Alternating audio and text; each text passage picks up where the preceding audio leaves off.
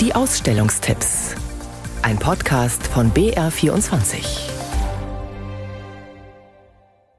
Die meisten Menschen reden nicht gerne über den Tod. Andererseits, wie die Geburt gehören das Sterben und der Tod zum Leben.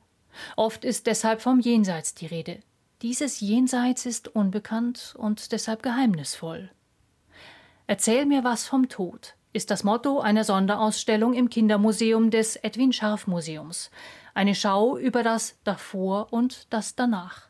Birgit Höppel, Vizechefin des Museums. Pädagogen und Pädagoginnen sagen, raten immer dazu, unbedingt über das Thema Tod zu sprechen, weil Kinder das betrifft, egal ob der Hamster stirbt oder der Großvater. Sie sind ohnehin mit dem Thema konfrontiert und das Schlimmste für Kinder sei, und das ist natürlich auch unsere Grundannahme, wenn man nicht drüber spricht.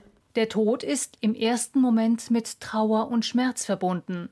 Aber man sollte das Thema enttabuisieren, sagen sie im Museum, und dann könne man ihm auch durchaus mit einer gewissen Leichtigkeit begegnen.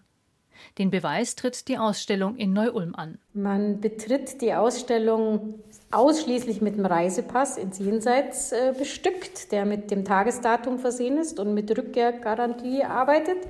Geht dann durch eine sogenannte Zeitmaschine, wo der Sand rieselt und die Uhren ticken. Also man kann die Zeit äh, gleich am Anfang spüren. Und auch ein echter Sarg steht im Haus, zum Probeliegen quasi.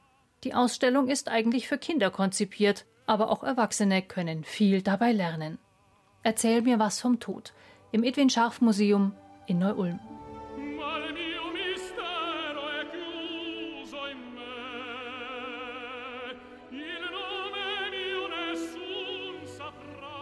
Sinnlich, farbig, spannend, traurig. Es geht um Liebe und um Tod. Eine Oper spricht alle Sinne an, seit Jahrhunderten. Diesem Phänomen will die Bundeskunsthalle in Bonn nachspüren. Dort heißt es zurzeit, die Oper ist tot. Lang lebe die Oper. Ich glaube, jeden, der jetzt Oper macht und der auf der Bühne steht, den beschäftigt diese Frage schon. Wie relevant ist Oper?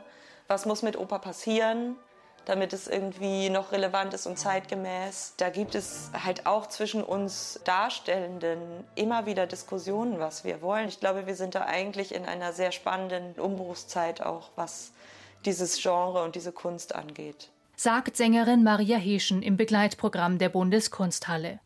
In der Oper verbinden sich Musik, Gesang, Poesie, Theater und Tanz zu einem Gesamtkunstwerk. Kurator Alexander Meyer-Dörzenbach will mit der Ausstellung die Besucherinnen und Besucher einladen in die Welt der barocken Spektakel.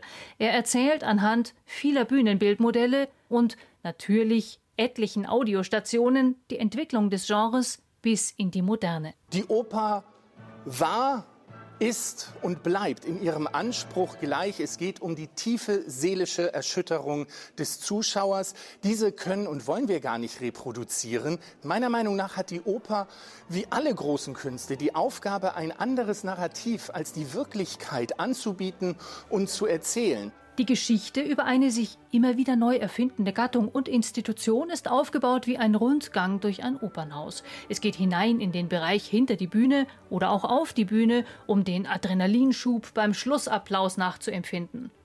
300 Exponate vermitteln ein Bild der großen Traumfabrik. Die Oper ist tot. Lang lebe die Oper in der Bundeskunsthalle Bonn bis zum 5. Februar.